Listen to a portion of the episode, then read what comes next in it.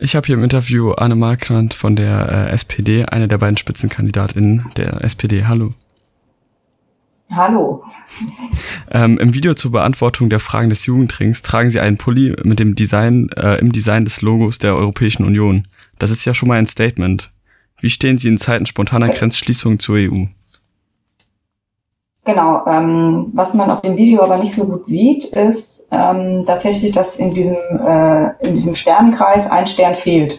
Und zwar dieser Stern ist auf den Rücken abgedruckt und ähm, das ist auch so ein bisschen das, das Statement dieses Pullis, dass Europa nicht so ganz ähm, fertig ist, dass Europa nicht so ganz richtig funktioniert und das ist auch tatsächlich meine, meine Haltung dazu. Also zum Thema Grenzschließung ähm, muss ich sagen, finde ich super schwierig, dass man äh, Menschen, die auf dem Weg sich machen, ein, ein besseres Leben zu suchen, die flüchten vor Krieg, vor politischer Verfolgung, ähm, dass wir als Europa sagen, ähm, nein, ihr dürft hier nicht rein und wir machen hier die Grenzen dicht. Ähm, da finde ich, ist einfach das Ziel, was irgendwie Europa sich mal gesetzt hat, so ein, ein Kontinent ähm, für alle zu sein, auf dem es irgendwie Freiheit gibt, auf dem es gleiche Rechte für alle gibt. Ähm, da ist definitiv läuft da was schief und ähm, das ist auch nicht, äh, nicht meine Haltung dazu, dass man, äh, dass man die Grenzen dicht machen sollte, sondern äh, genau, wer hierher kommt und Hilfe sucht, sollte sie auch bekommen und deshalb, wie gesagt, fehlt bei diesem Pulli der Stern äh, im Kreis. Ah, das ist ja äußerst interessant. Ja, das hat man leider im Video ähm, nicht ganz erkannt. Ähm, aber auf jeden Fall eine sehr schöne Message. Ähm, damit haben Sie auch schon fast meine zweite Frage ein bisschen vorweggenommen. Und zwar, wie sollte man mit faschistischen Regierungen innerhalb der EU, wie zum Beispiel die polnische, Ihrer Meinung nach umgehen? Ähm, wenn Sie das jetzt noch mal ein bisschen konkreter ausführen könnten, wie man, wie man da die EU wieder auf einen alten Stand oder auf einen weltoffeneren Stand bringen könnte. Ähm, also ich bin ja erstmal Kommunalpolitikerin und ähm, was das für mich auf jeden Fall quasi auch runtergebrochen bedeutet, ähm, heißt, dass man mit ähm, solchen Ländern oder Regionen erstmal keine Städtepartnerschaft anstrebt. Ähm, weil das, was wir damit dann ja auch signalisieren, ist, wir verbinden uns mit euch, ähm, wir, wir teilen vielleicht auch irgendwelche Werte. Und ähm, gerade wenn man sich anschaut, wie auch beispielsweise mit ähm, mit schwulen und lesben, queeren Personen in Ungarn oder so umgegangen wird, ähm, wäre das für mich ein ziemlich deutliches Zeichen zu sagen, hier ähm, machen wir definitiv keine Städtepartnerschaft, hier verbinden wir uns nicht miteinander. Und ähm, das Gleiche gilt für mich im Prinzip auch, was die, was die Europäische Union angeht. Ähm, es gab jetzt, glaube ich, vor kurzem den Beschluss, dass ähm, äh, die Auszahlung finanzieller Mittel oder ähm, Hilfs, Hilfszahlungen an europäische Länder auch an äh, an Rechtsstaats- und die Einhaltung der EU-Richtlinien ähm, geknüpft wird. Und das finde ich auch richtig. Also wenn jemand sagt, ich bin Teil dieser Gemeinschaft, ich bin Teil dieser Wertegemeinschaft, dann muss ich mich auch an diese Werte halten, die da dieser Teil sind. Und dann kann ich nicht einfach nur sagen, ich nehme das mit, was mir entgegenkommt und das, äh, das ist das Geld und äh, alles andere ist mir total egal. Und ähm, deshalb bin ich da auch schon für sehr harte Sanktionen für gegenüber Ländern, die da ähm, sich einfach nicht äh, nicht kooperativ zeigen, die da auch diese, diese Grundrechte, Grundwerte offensiv missachten und äh, das muss einfach auch Konsequenzen haben. Gender Fairness ist ja auch ein Thema, das immer mehr Relevanz in der aktuellen Gesellschaft bekommt. Wie steht die SPD zum Thema genderneutrale Sprache und gibt es Pläne, wie diese besser in die Gesellschaft integriert werden kann? Ähm, also die SPD steht dem sehr positiv gegenüber. Wir, wir haben das auch auf all unseren Plakaten, in all unseren ähm, Flyern selbst umgesetzt, weil das einfach für uns ähm, Teil einer unserer Gesellschaft, Teil unserer Sprache ist. Und ähm, also ich merke das bei mir selbst inzwischen. Mir fällt es schon auf, wenn ich beispielsweise irgendwie Artikel im Landstädter Echo lese und die sind nicht gegendert. Da war letztens ein Artikel über ähm, die, ähm, da ging es um die Statistik und die Analyse der ähm, der, der Kandidatin und ähm, wo die so herkommen und wie, was die so beruflich machen. Und dann stand da irgendwie sowas, ähm, jeder dritte Kandidat ist weiblich. Und das, das, das ärgert mich dann einfach, weil es gibt ein Wort dafür, das ist entweder Kandidatin, also mit oder ohne Sternchen, aber ähm, es gibt ein Wort dafür. Man muss es nicht äh, explizit nur die männliche Personenformel benutzen.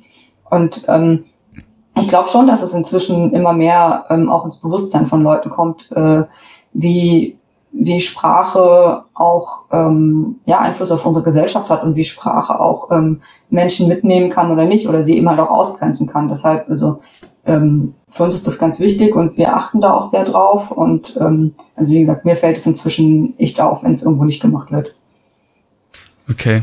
In dem Video, was ich vorhin ansprach, profiliert ihr euch stark damit, Jugendbeteiligung be zu begünstigen. Wie soll das fair in allen Gesellschaftsschichten passieren?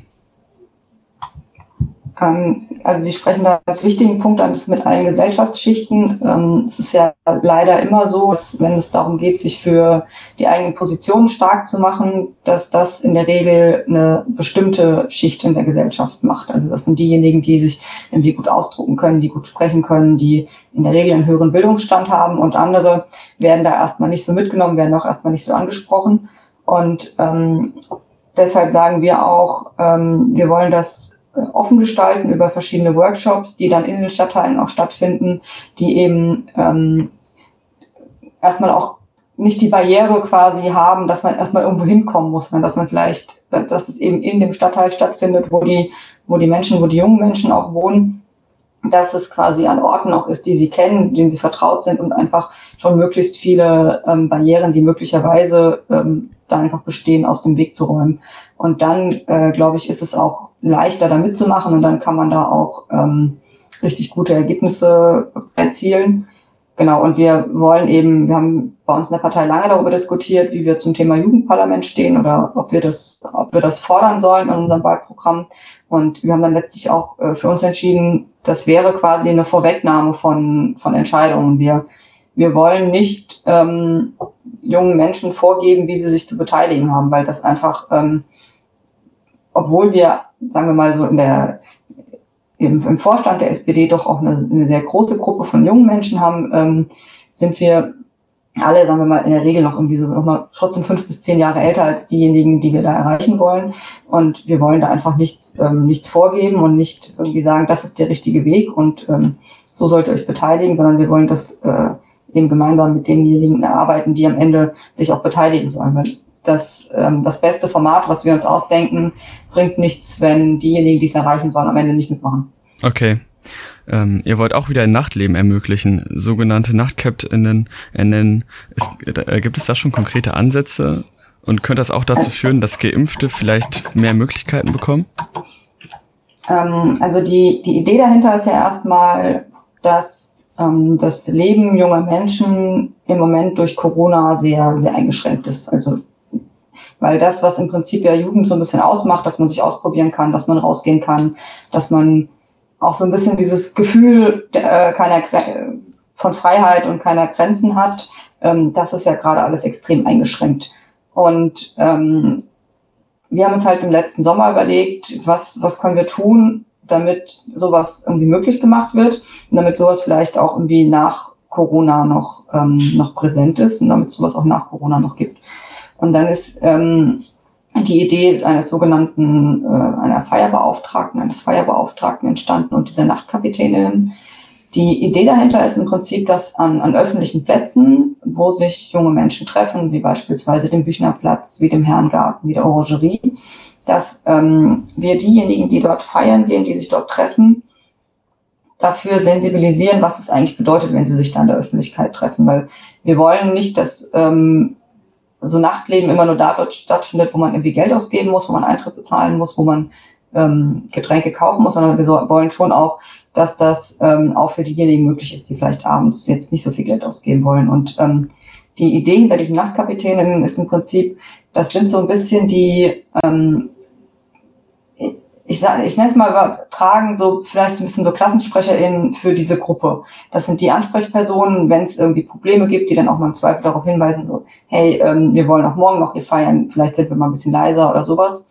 Ähm, genau, so eine Art, ähm, ja, im Prinzip Ansprechperson, wenn es irgendwie Probleme gibt, damit man auch ähm, Nachtleben auch quasi weiterhin ermöglichen kann und es nicht immer ähm, nur darum geht, wie können wir möglichst viel Lärm verhindern und wie können wir dafür sorgen, dass da kein Müll mehr liegt, sondern ähm, junge Menschen im Prinzip da abholen, wo sie sind und da einfach so ein bisschen für sensibilisieren, damit es äh, genau, damit Nachtleben auch äh, weiterhin irgendwie für alle stattfinden kann. Okay, dafür gibt es ja auch ein Negativbeispiel, das auch in meiner nächsten Frage integriert ist. Äh, nachdem es in der Orangerie letztes Jahr vermehrt zu Feierlichen, äh, Feierlichkeiten gab, äh, wurden dort äh, harte Restriktionen ausgesprochen. Wie steht die SPD dazu? Mm, ja, ich glaube, das Problem ist halt einfach das, was ich eben angedeutet habe, dass ähm, alles das, was Jugend irgendwie ausmacht, sich auszuleben und ähm, Freiheiten auszuprobieren, da im letzten Jahr dann im Prinzip eingeschränkt wurde. Man hatte nicht mehr so viele Plätze, wo man sich irgendwie treffen konnte und dann war die einzige Lösung, die die grün-schwarze Stadtregierung gesehen hat, zu sagen, wir machen hier, gehen mit der Ordnungspolizei vor, wir machen die, die Orangerie nachts auch dicht. Und ähm, das war auch, deshalb sind auch diese Nachtkapitänen und diese Feierbeauftragten als eine Idee daraus entstanden. Da wir haben gesagt, ähm, bevor man irgendwie mit irgendwelchen Ordnungsmitteln mit der Polizei durchgreift, ähm, sollte es doch möglich sein, alle Beteiligten an einen Tisch zu bringen und quasi bisschen für die verschiedenen Belange zu sensibilisieren. Und genau deshalb ist unsere Position, bevor wir ähm, äh, zu harten Mitteln greifen, erstmal den Dialog zu suchen, zu versuchen, da auch irgendwie alle Leute an einen Tisch zu bringen, damit die, die verschiedenen Bedürfnisse, die es beispielsweise an der Orangerie gibt von AnwohnerInnen und von denjenigen, die sich da aufhalten wollen, eben ähm, auch mal ausgesprochen werden. Und ich glaube auch tatsächlich, wenn äh, AnwohnerInnen hören, wa warum die jungen Menschen sich da treffen und wenn äh, junge Leute hören, dass vielleicht nachts um zwei Uhr die Leute dann da auch mal ein bisschen schlafen wollen, dann ist das, glaube ich, auch kein Problem. Dann findet man da auch irgendwie eine Lösung, obwohl das dann mitten in der Stadt stattfindet. Mhm. Äh, in dem Video zu den Fragen des queeren Zentrums äh, sprecht ihr euch auch äh, darüber, ähm, sprecht ihr auch darüber, mehr Initiativen gegen Rechtsextremismus bilden zu wollen. Das ist der Punkt äh, 184 für alle, die es interessiert. Ähm, ihr wollt eine neue antifaschistische Stelle unabhängig der Stadt bilden. Ähm, solche Organisationen existieren im Ansatzbereich. Äh, wäre es nicht effizienter, bestehende Gruppen zu unterstützen? Mm, das, also da verstehen wir es so ein bisschen als äh, das eine tun und das andere nicht lassen. Ähm, ja, es geht darum, auch äh, bestimmte Gruppen zu unterstützen, wie beispielsweise das Bündnis gegen Rechts, ähm, die da eine, eine super gute Arbeit leisten in dem Bereich. Aber ähm, wir sagen auch, das muss äh, die Stadt muss sich da auch noch ein bisschen stärker engagieren. Ähm, wir sagen auch, Recht und Gesetz reichen da als Gegenmaßnahmen eben nicht aus, gegen Antifaschistinnen vorzugehen, sondern ähm, genau, es geht eben darum, auch äh, die Bildungsarbeit, was Antifaschismus angeht, bei der Stadt auch nochmal konkret anzusiedeln. Ähm, da ist momentan gibt es das interkulturelle Büro, was da Arbeits, ähm, was da auch ja, Aufgaben wahrnimmt, aber eben nicht nur ähm, gegen Rassismus vorgeht, sondern wir sagen halt, das ist eines der Probleme, die wir aktuell in der Gesellschaft, die wir auch in Darmstadt haben und deshalb ähm, muss da nochmal eine eigene Stelle für geschaffen werden. Wie ist die Haltung der SPD gegenüber dem Abschiebegefängnis in Darmstadt? Puh. ähm, ich glaube, ich kann es jetzt gerade nicht so genau sagen, wie wir uns damals bei der, bei der Abstimmung verhalten haben. Das müsste ich nochmal nach, nachgucken. Ähm, generell ähm, finde ich das schwierig. Das ist aber meine persönliche Haltung. Ähm, ich sage aber auch, es gibt, das ist quasi so die letzte Konsequenz dessen, was der, der Rechtsstaat, ähm, Rechtsstaat tut. Ähm, also da vorne dran steht für mich erstmal, dass äh, alle Personen, die hier sind, die einen Antrag auf Asyl stellen, dass die ein faires Verfahren bekommen, dass dieser, diese Anträge fair bearbeitet werden, dass ähm, geschaut wird, war, wie können wir es möglich machen, dass die Person hier bleibt. Ähm, ich sage aber auch, dass wenn es keinen Grund für Asyl gibt, dass wir dann auch schauen müssen, ähm, oder dass dann auch Leute zurück in ihre Heimat gehen müssen. Und ähm, das, das mit diesem Abschiebegefängnis finde ich insofern schwierig, als dass es quasi unterstellt, dass diejenigen, die ähm, zurück in ihre Heimat müssen, dann immer irgendwie straffällig werden und äh, versuchen, sich irgendwie zu verstecken und wie auch immer. Und das das hat für mich so ein bisschen so eine Misstrauenshaltung gegenüber denjenigen, äh, mit denen man irgendwie zu tun hat. Und deshalb tue ich mich da sehr schwer mit. Glauben Sie, dass der Rechtsstaat in diesen Verfahren immer richtig handelt? Mm, also man, man sieht es ja, dass es äh, immer wieder Fälle gibt, wo, wo Sachen nicht richtig geprüft werden. Das, glaube ich, hat aber nicht alleine was mit, äh, mit Asylverfahren zu tun. Ja, ja. Wo also Menschen, wo, wo Menschen irgendwie arbeiten. Deshalb, also ähm, das ist ja das, was ich meine mit, ähm, wenn da jemand das Gefühl hat, ähm, mein Verfahren war nicht fair oder meine Gründe wurden nicht fair geprüft, dann ist es ja zum Glück auch, das äh, hat diese Person auch das gute Recht dagegen Widerspruch einzulegen und dann wird das nochmal geprüft und wird auch mit anwaltlicher Hilfe im Zweifel ähm, nochmal äh, noch überprüft. Und das ist, glaube ich, ganz wichtig an der Stelle, dass eben äh, auch wenn man das, also wie gesagt, wenn ich als ähm, Asylsuchender das Gefühl habe, mein Antrag wurde nicht korrekt bearbeitet, dass ich dann mich dem äh, nicht hingeben muss, sondern dass ich dann auch Widerspruch dagegen einlegen kann. Okay. Äh, Punkt 195, sicheren Hafen schaffen. Wie steht die SPD zu dem aktuellen Frontex-Skandal und wie viele Geflüchtete wäre die SPD Darmstadt bereit, hier aufzunehmen? Ähm, mit dem aktuellen Frontex-Skandal nehme ich an, geht es um das, äh, dass die HDA sich an, äh, an einer Forschungskonferenz teilgenommen hat.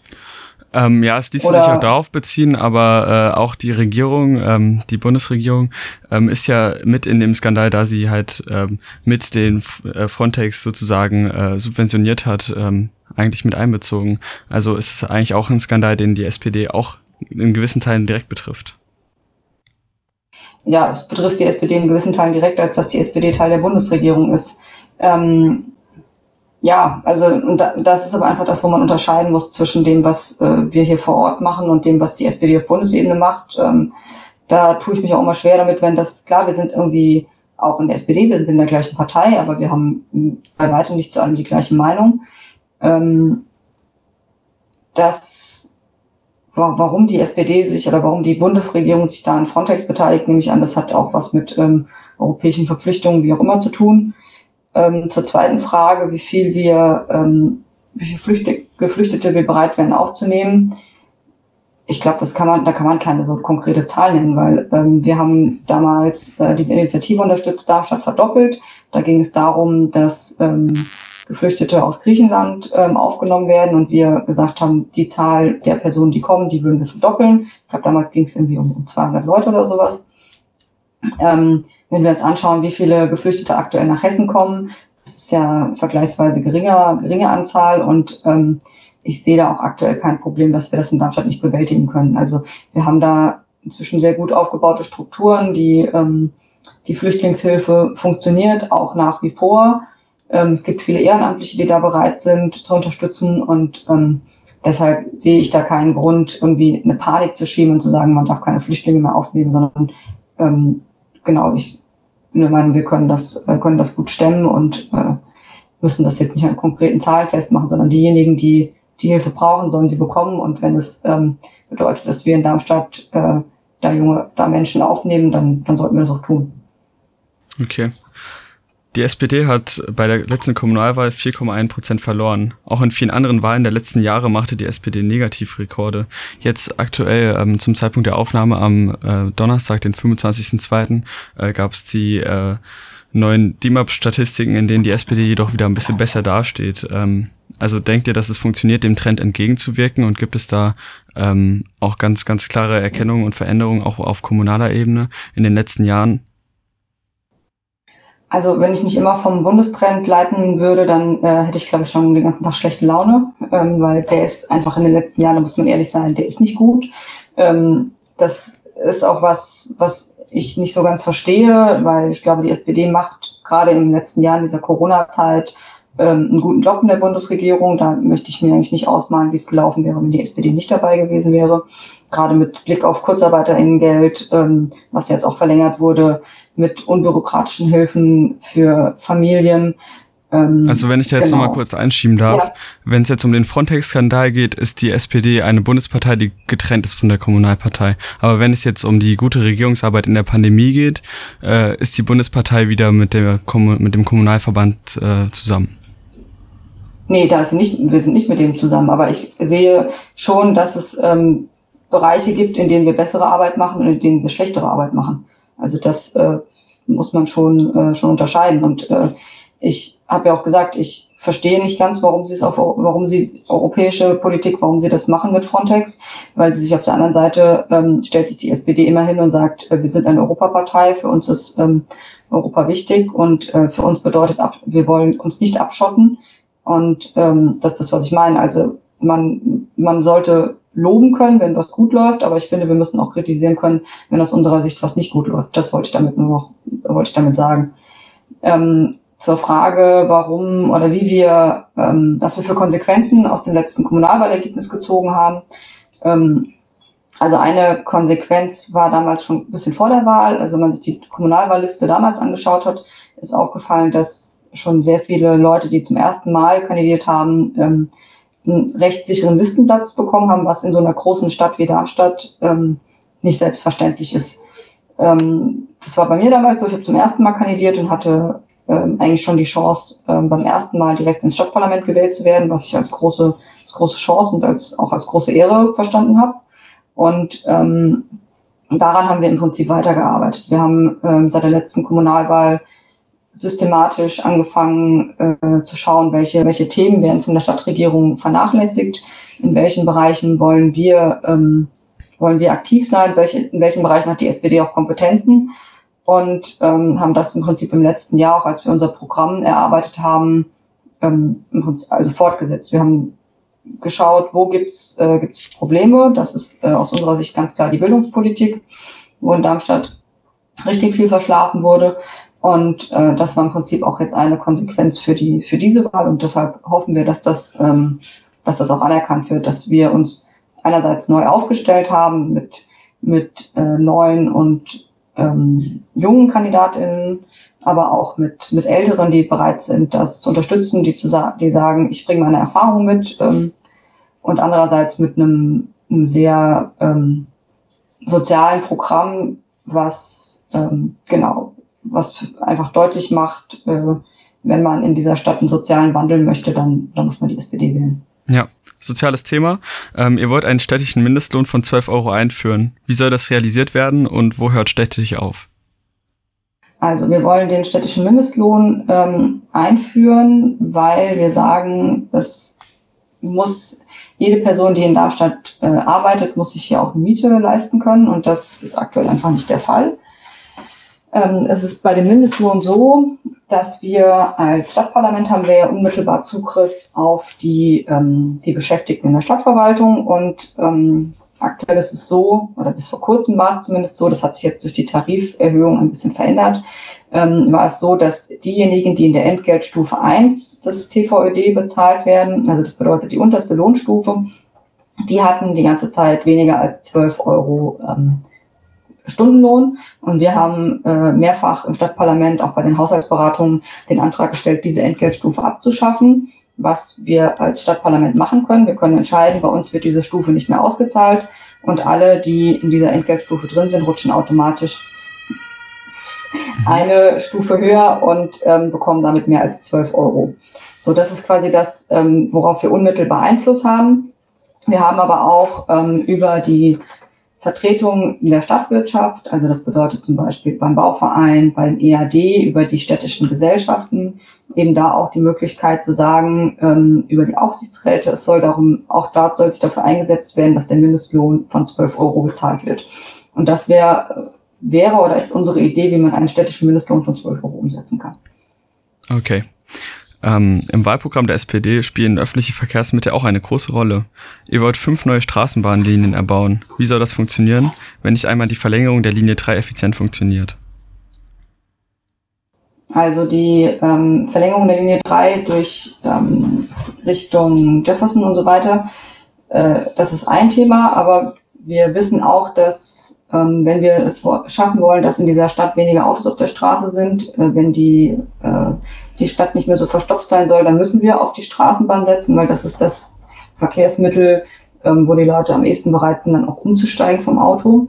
Ähm, das ist ja jetzt aber auch kein Plan, also diese neuen Straßenbahnen nach Wixhausen in die Heimstättensiedlung, ähm, das ist jetzt nichts, was in den nächsten fünf Jahren realisiert wird. So, so ehrlich sind, sind wir auch. Und ähm, wir sehen das ja auch gerade bei der Straßenbahn in den Ostkreis. Ähm, wir müssen aber heute damit anfangen zu planen und zu überlegen, wie kann so eine Planung aussehen, wie kann so eine Straßenbahn ähm, geführt werden, wo können da auch die Gelder dafür herkommen, damit sie in, ich sag mal, zehn Jahren auch gebaut ist. Weil wenn wir nicht heute anfangen, uns Gedanken darüber zu machen, wie wir ähm, den Verkehr in der Stadt regeln, dann ist es auf jeden Fall zu spät. Mhm. Ähm, das 300-Euro-Ticket äh, wollt ihr einführen. Ähm, für viele ist der, groß, äh, ist der große Kostenfaktor aber die teuren Einzelfahrten oder Tagesfahrtentickets. Was ist mit denen? Müssen diese so horrend bleiben?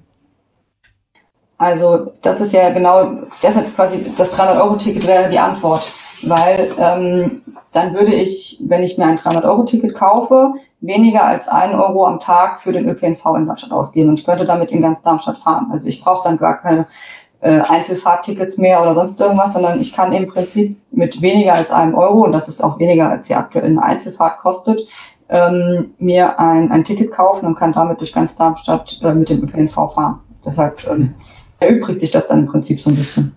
Wie steht die SPD zu einem Autofahrverbot beziehungsweise einem Dieselfahrzeugverbot in den Innenstädten? Also ein Dieselfahrverbot ähm, führt ja in der Regel erstmal nur dazu, dass ähm, Verkehr sich verlagert. Das sieht man ja in Darmstadt auch. Also es gibt ähm, Strecken, auf denen äh, das Dieselfahrverbot ähm, ausgesprochen wurde. Das ist da rund um die Innenstadt. Und das Ergebnis ist dann eben, dass die, äh, dass der Verkehr sich massiv in die Seitenstraßen verlagert, in die anliegenden Quartiere in Bessungen. Und ähm, deshalb halten wir solche Fahrverbote eigentlich eher für umweltbelastend als für umweltschützend. Und ähm, wir glauben, dass es nicht dazu führt, dass irgendwie der Verkehr ähm, weniger wird auf den Straßen, sondern er wird sich nur verlagern. Und deshalb ähm, sagen wir nicht Dieselfahrverbote, sondern ähm, sinnvolle Verkehrsplanung, Ausweitung des ÖPNV und vor allem, wir haben es gerade angesprochen, die Senkung der ÖPNV-Preise, damit die Leute auch bereit sind, vom Auto aufs, ähm, auf den ÖPNV umzusteigen. Mhm. In dem Punkt 139 heißt es äh, Straßenraum demokratisieren. Viele AutofahrerInnen halten es für einen irrationalen politischen Kulturkampf, wie es zum Beispiel von Seiten der FDP auch im Wahlprogramm argumentiert wird. Was würden Sie Menschen mit dieser Haltung sagen? Also zum einen glaube ich, dass wenn wir den, ähm, den Straßenraum verändern, wenn wir ähm, es schaffen, dass es mehr Flächen für den ÖPNV gibt, wenn wir es damit auch schaffen, dass mehr Menschen bereit sind, den ÖPNV zu nutzen, dann schaffen wir es natürlich auch, dass Autos von den Straßen kommen. Und das macht es für diejenigen, die tatsächlich auf das Auto angewiesen sind, weil es vielleicht da, wo sie arbeiten, keine gute Verbindung hingibt, weil sie zu Zeiten arbeiten müssen, wo es keine guten Verbindungen gibt. Das macht es für die natürlich auch praktischer, weil dann wird die Straße automatisch leerer. Und das wäre meine Antwort an diejenigen, die sagen, ich, äh, ich möchte auf keinen Fall, dass äh, Straßenraum verändert wird. Dass im Prinzip, wenn wir es schaffen, ähm, äh, AutofahrerInnen dazu zu motivieren, ähm, umzusteigen, sei es aufs Auto, sei es aufs Fahrrad, dass wir es dann eben auch schaffen, Autos von den Straßen zu kriegen. Und für diejenigen, die es wirklich notwendig brauchen, für die wird die Situation besser.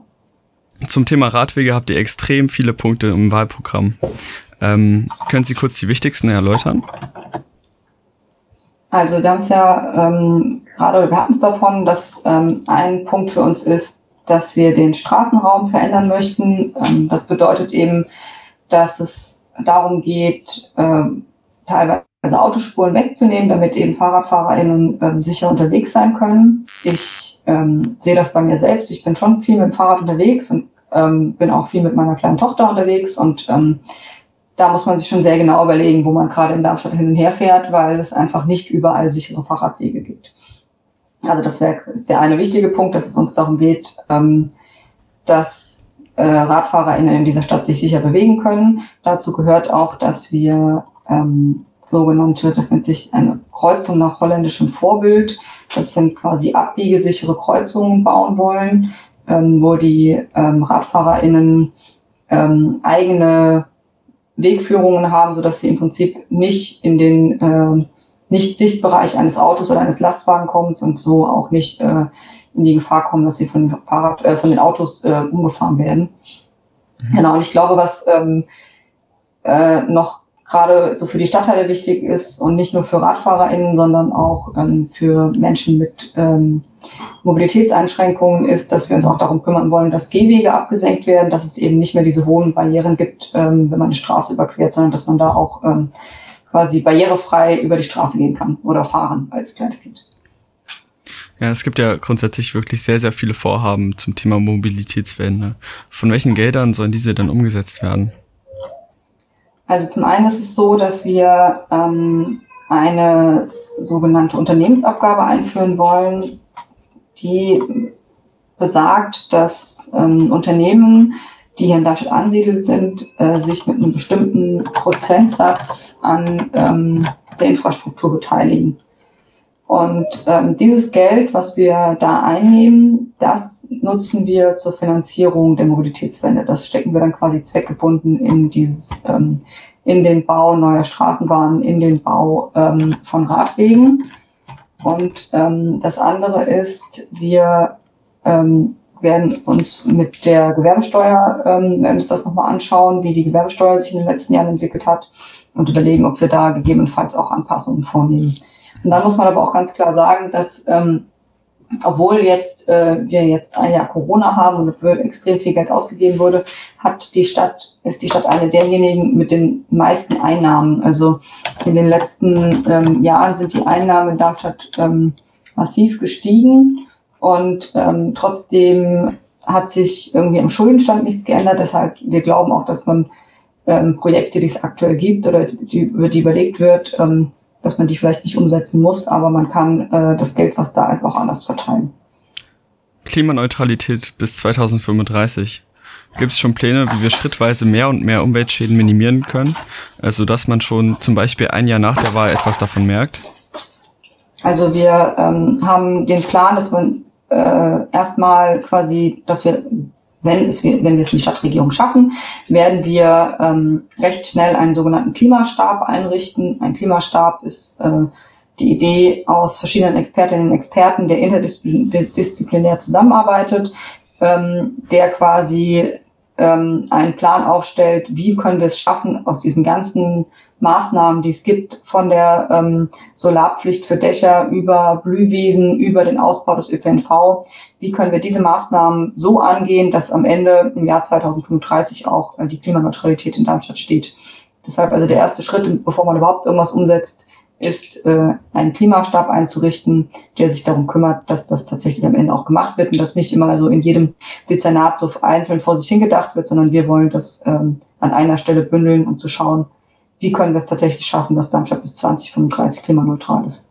Jetzt haben Sie den Klimastab ja schon angesprochen. Ähm, gibt es schon Perspektiven, wie sich dieser zusammensetzen soll und wie er an politischer Macht gewinnt? Bisher gibt es ja vieles nur auf freiwilliger Basis oder etwas wird für Greenwashing missbraucht. Ähm, also es gibt die Möglichkeit, eben beim Magistrat direkt ähm, so, sogenannte Beiräte einzuschaffen ähm, oder anzulegen und diese Beiräte berichten dann gegenüber dem Magistrat und bereiten auch ähm, Magistratsvorlagen vor, die dann am Ende im Stadtparlament beschlossen werden. Das ist, ähm, ist eine Idee, wie der arbeiten kann und die andere Idee ist natürlich auch, dass ähm, dann die Fraktionen, die ähm, ein Interesse daran haben, dass Darmstadt bis 20 35 klimaneutral ist, das auch auf parlamentarischem Wege einfordern. Also es wird dann schon noch die SPD im Stadtparlament sein müssen, die dazu Vorschläge und ähm, Anträge einbringt, die dann am Ende auch ähm, realisiert werden können. Also ich glaube, es ist quasi dieses, ähm, man muss da ein bisschen zweigleisig fahren. Auf der einen Seite von der Seite des Magistrats her zu schauen, ähm, dass das Thema ähm, Fahrt aufnimmt, aber von der anderen Seite auch, ähm, dass wir als Parlamentarier eben das äh, nicht aus dem Fokus verlieren, sondern eben von unserer Seite auch einfordern. Ähm, in Punkt äh, 160 wollt ihr einen Solarpark mit Hilfe der Integra schaffen. Gibt es schon Ideen, äh, welcher Standort dafür in Frage käme? Nee, da also gibt es noch nicht so richtig konkrete Ideen. Ähm, ich meine, es gibt ja ähm, einige Flächen, wo man beispielsweise in der Nähe von der Autobahn überlegen könnte, dass man sowas macht. Dann würde es auch ähm, jetzt nicht so viel ähm, Eingriff in die Naherholung ähm, bedeuten. Aber ähm, tatsächlich einen konkreten Standort haben wir jetzt noch nicht vor Augen. Hm. Ähm, ihr habt ja einen anderen Standort vor Augen, und zwar im Norden Darmstadt zwischen Heige und Wixhausen. Ähm, soll ein neues Stadtviertel äh, entstehen. Äh, so kündigt es zumindest Tim Huss in eurem Video an. Ähm, können Sie dazu konkrete Informationen liefern? Ähm, da gab es eine ziemlich große Debatte darüber, und zwar ähm, ausgehend ist das Ganze gewesen von der Verschiebung der Flugrouten im Darmstädter Norden, die ja ähm, weiter nach Norden hätten wandern sollen und dadurch wären dort ähm, zwischen Ahegen und Wixhausen eben Flächen frei geworden, wo man hätte oder wo man was hinbauen kann. Und ähm, die Idee der SPD ist zu sagen, wir nutzen diesen Stadtteil, wo man keine Wälder abholzen muss, oder nutzen diesen Bereich, wo man keine Wälder abholzen muss, um dort eben neu, ein neues Wohngebiet auf den Weg zu bringen. Ähm, weil wir einfach sagen, Wohnraum ist auch eine der drängendsten Fragen in unserer Stadt. Und ähm, wenn man schon ein so großes Gebiet zur Verfügung hat, außerhalb der Kasernen, dann sollte man das auf jeden Fall nutzen und dort nicht irgendwie Industrie ansiedeln, sondern dann sollte man dieses Gebiet nutzen, um dort eben Wohnraum voranzubringen. Bevor wir uns dem äh, Abschlussthema Wohnen zu sehr annähern, ähm, nochmal eine Frage äh, bezüglich ähm, Klima. Ähm, und zwar Punkt äh, 174 fand ich besonders interessant. Ihr wollt den Luisenplatz äh, begrünen und dem Luisen Center ihre hässliche Fassade nehmen. Ähm, zudem wollt ihr den äh, Luisenplatz äh, barrierefrei gestalten. Ähm, wie schnell werden solche Projekte ange angetreten und gibt es schon Konkreteres dazu bezüglich also der Umgestaltung? Gibt, ja, also zum Luisenplatz gibt es tatsächlich schon konkretere Ideen ähm, weil wir haben eine, äh, eine Stadtplanerin bei uns ähm, unter den ersten fünf, die Caroline Simon, die sich das ähm, schon angeschaut hat und die sich tatsächlich auch schon Überlegungen gemacht hat, was man da tun kann. Ähm, ich glaube, das kennen alle den, den, Ludwigs, äh, den Luisenplatz, wenn man da drüber läuft, der ist ähm, ziemlich huppelig, das ist ja dieses Kopfsteinpflaster, was ähm, irgendwie zwar von oben betrachtet sehr schön aussieht und ein schönes Muster hat, aber was von unten betrachtet irgendwie jetzt sagen wir mal nicht so einen richtigen Zweck erfüllt. Der indische Sandstein, ja, der hat schon seine Rolle in Extra 3 bekommen. Ah, Berühmtheit der, dieser, dieser, dieser Luisenplatz. Ja, ist einer der größten Fails, dieser Stein in Darmstadt auf jeden Fall. Aber ist das, ich dachte, das wäre der, der am Schloss liegt und nicht der, der auf dem Luisenplatz liegt. Echt? Ja, ah, ja das, kann, man ja das könnte auch der sein, aber. Machen wir uns, machen wir uns nochmal schlau, wo ja, der, wo der machen wir uns noch schlau. Ich dachte, der ist da sowieso komplett verlegt. Ich dachte, es zählt für die gesamte Innenstadt. Ja, wir können uns ja nochmal. Na gut, ja, lass uns nicht darauf festhalten. nee, genau. Also auf jeden Fall, genau. Das äh, zweite Problem ist, dass es auf dem Platz kein äh, durchgängiges Blindenleitsystem gibt. Das heißt, ähm, wenn ich äh, nicht gut sehen kann oder wenn ich gar nicht sehen kann, dann habe ich da eigentlich keine, kein Leitsystem, was mich über diesen Platz ähm, lotst. Und dann ist es ja auch so, dass äh, permanent irgendwelche Barrieren aufgebaut sind. Also sei es diese Ketten, die da rund um den langen Ludwig sind, dann die Straßenbahnschienen, die ähm, die ein Hindernis darstellen. Dann sind da zwischendrin irgendwelche Treppen, es stehen da lauter Säulen kreuz und quer. Also es gibt schon ähm, einiges, was man da erstmal ähm, im Prinzip aus dem Weg räumen müsste, damit dieser Platz ähm, barrierefrei wird. Und das ist im Prinzip das, was wir angehen wollen. Zu schauen, was muss dieser Platz leisten, damit er ähm, dem, was er, was er ist, ein, ein Umsteigeplatz aktuell ähm, auch gerecht wird. Also und zwar so, dass auch diejenigen, die es vielleicht, ähm, die nicht so gut zu Fuß sind, die nicht so gut sehen, dass auch die da sicher von A nach B kommen. Und ähm, beim Riesencenter ist es so, ähm, das ist jetzt auch nicht gerade sonderlich schön, um es mal äh, so auszudrücken. Also da ist auch noch ein bisschen Luft nach oben. Und es wäre zum Beispiel eine Möglichkeit über ähm, Vertikalbegrünung, also über Bepflanzungen, dieses Gebäude einfach äh, zumindest von außen schon mal ein bisschen ähm, ansprechender zu gestalten. Und dann hätte es auch gleichzeitig noch ähm, einen Effekt, dass es äh, eben äh, die Hitze im Sommer äh, besser, besser aufnehmen kann, wenn einfach Pflanzen außen dran sind. Mhm. Ähm, kommen wir zum Abschlussthema Wohnen. Ähm, ein Mietdeckel für den Bauverein einführen hört sich gut an, aber was mit einer anderen Mietwohnung? Ähm, beim Mietendeckel ist es so, genau, also die Idee ist im Prinzip, das für den Bauverein einzuführen. Das liegt daran, dass wir da ähm, als Stadtparlament auch ähm, Zugriff darauf haben. Wir können ja immer nur über die Dinge entscheiden, die wir tatsächlich auch beeinflussen können. Zumindest ist das so ähm, unser Anspruch. Ich meine, wir können auch viel auf unsere Wahlplakate schreiben, worüber wir, was wir nicht beeinflussen können, aber das ist irgendwie unfair. Und ähm, wenn wir äh, die Mieten beim Bauverein ähm, begrenzen in den nächsten fünf Jahren, dann hat das ähm, einen indirekten Effekt auf den Mietspiegel. Der Mietspiegel ist das äh, Instrument, was festschreibt, wie der Miet wie die Mieten in Darmstadt ähm, sich zusammensetzen. Und zwar werden dazu Mieterinnen und Mieter befragt, wie ihre Miete aussieht, wie sie erhöht wurde, wie sie vielleicht nicht erhöht wurde. Und ähm, dieser Mietspiegel ähm, legt fest, um wie weit ähm, Mieten in Darmstadt erhöht werden dürfen, so dass wir quasi durch einen Mietendeckel, den wir beim Bauverein einführen, auf einem zweiten Weg auch ähm, auf die anderen Mieten eingreifen, weil die dann dadurch äh, nicht so stark erhöht werden können. Hm. Äh, in Punkt 117 wollt ihr, dass die Be äh, Gewinne des Bauvereins nicht mehr ausgeschüttet werden, um so günstigere Wohnungen zu ermöglichen, wie auch Sanierung oder ähnliches. In Punkt 120 wollt ihr die Ausschüttung dann aber doch nur erstmal auf fünf Jahre begrenzen. Mm, also genau, die Ausschüttungen gehen momentan alle in die, in die äh, Stadtkasse und die Idee ist im Prinzip, die nächsten fünf Jahre ähm, darauf erstmal zu verzichten um äh, dem Bauverein die Möglichkeit zu geben, das, was dringend gemacht werden muss, nämlich ähm, Wohnungen zu bauen, äh, zu finanzieren und nicht gleichzeitig ähm, die Stadtkassen zu, ähm, zu, zu verbessern, zu refinanzieren. Und ähm, den zweiten Teil, der ist mir ehrlich gesagt gerade nicht so klar, weil also ich bin mir in, in welchem Programmpunkt war das zweite? Ich kann es Ihnen vorlesen. Ich habe extra die beiden äh, Punkte ausgeschnitten. Also Punkt 117 ist ähm, Bauverein an den Prinzipien der neuen Gemeinnützigkeit orientieren. Im Zuge der Bauvereinsreform werden wir das Unternehmen an den Prinzipien der neuen Gemeinnützigkeit orientieren und die Governance-Struktur entsprechend ausrichten. Erwirtschaftete ah, okay. Geldmittel sollen grundsätzlich im Unternehmen bleiben und für den Bau neuer Wohnungen, Sa ähm, Sanierung günstiger Mieten und klimagerechte Verbesserung des, Wohnung, äh, des Wohnumfelds investiert werden. Aber dann in Punkt 120 mhm. geht es dann doch wieder nur um eine Begrenzung von fünf Jahren. Wie kann ich das verstehen? Also das eine ist quasi eine langfristige Perspektive. Da geht es darum, dass wir momentan ist ja der, äh, der Bauverein eine Aktiengemeinschaft, eine Aktiengesellschaft, äh, die wo die Stadt zu ähm, 100 Prozent die Eigentümer, äh, die Aktien davon besitzt. Und ähm, wir wollen, dass dieser oder wollen prüfen und schauen, wie man den Bauverein quasi ähm, neu aufstellen kann, so dass er nicht mehr dem Aktienrecht unterworfen ist, weil das bedeutet, dass er im Prinzip gewinnmaximierend arbeiten muss und wenn wir ihn ähm, umorganisieren, dann könnte er auch nach diesen Prinzipien der neuen Gemeinnützigkeit arbeiten. Ähm, das ist quasi das langfristige Ziel, aber das ist was, was man auch nicht äh, von jetzt auf gleich realisieren kann. Aber weil wir sehen, dass es eben dringend notwendig ist, dass ähm, der Bauverein neue Wohnungen schafft, dass die Wohnungen beim Bauverein ähm, renoviert werden und dass die Mieterinnen und Mieter dort eben auch ähm, eine Entlastung erfahren, deshalb die nächsten fünf Jahre auf die Ausschüttungen verzichten.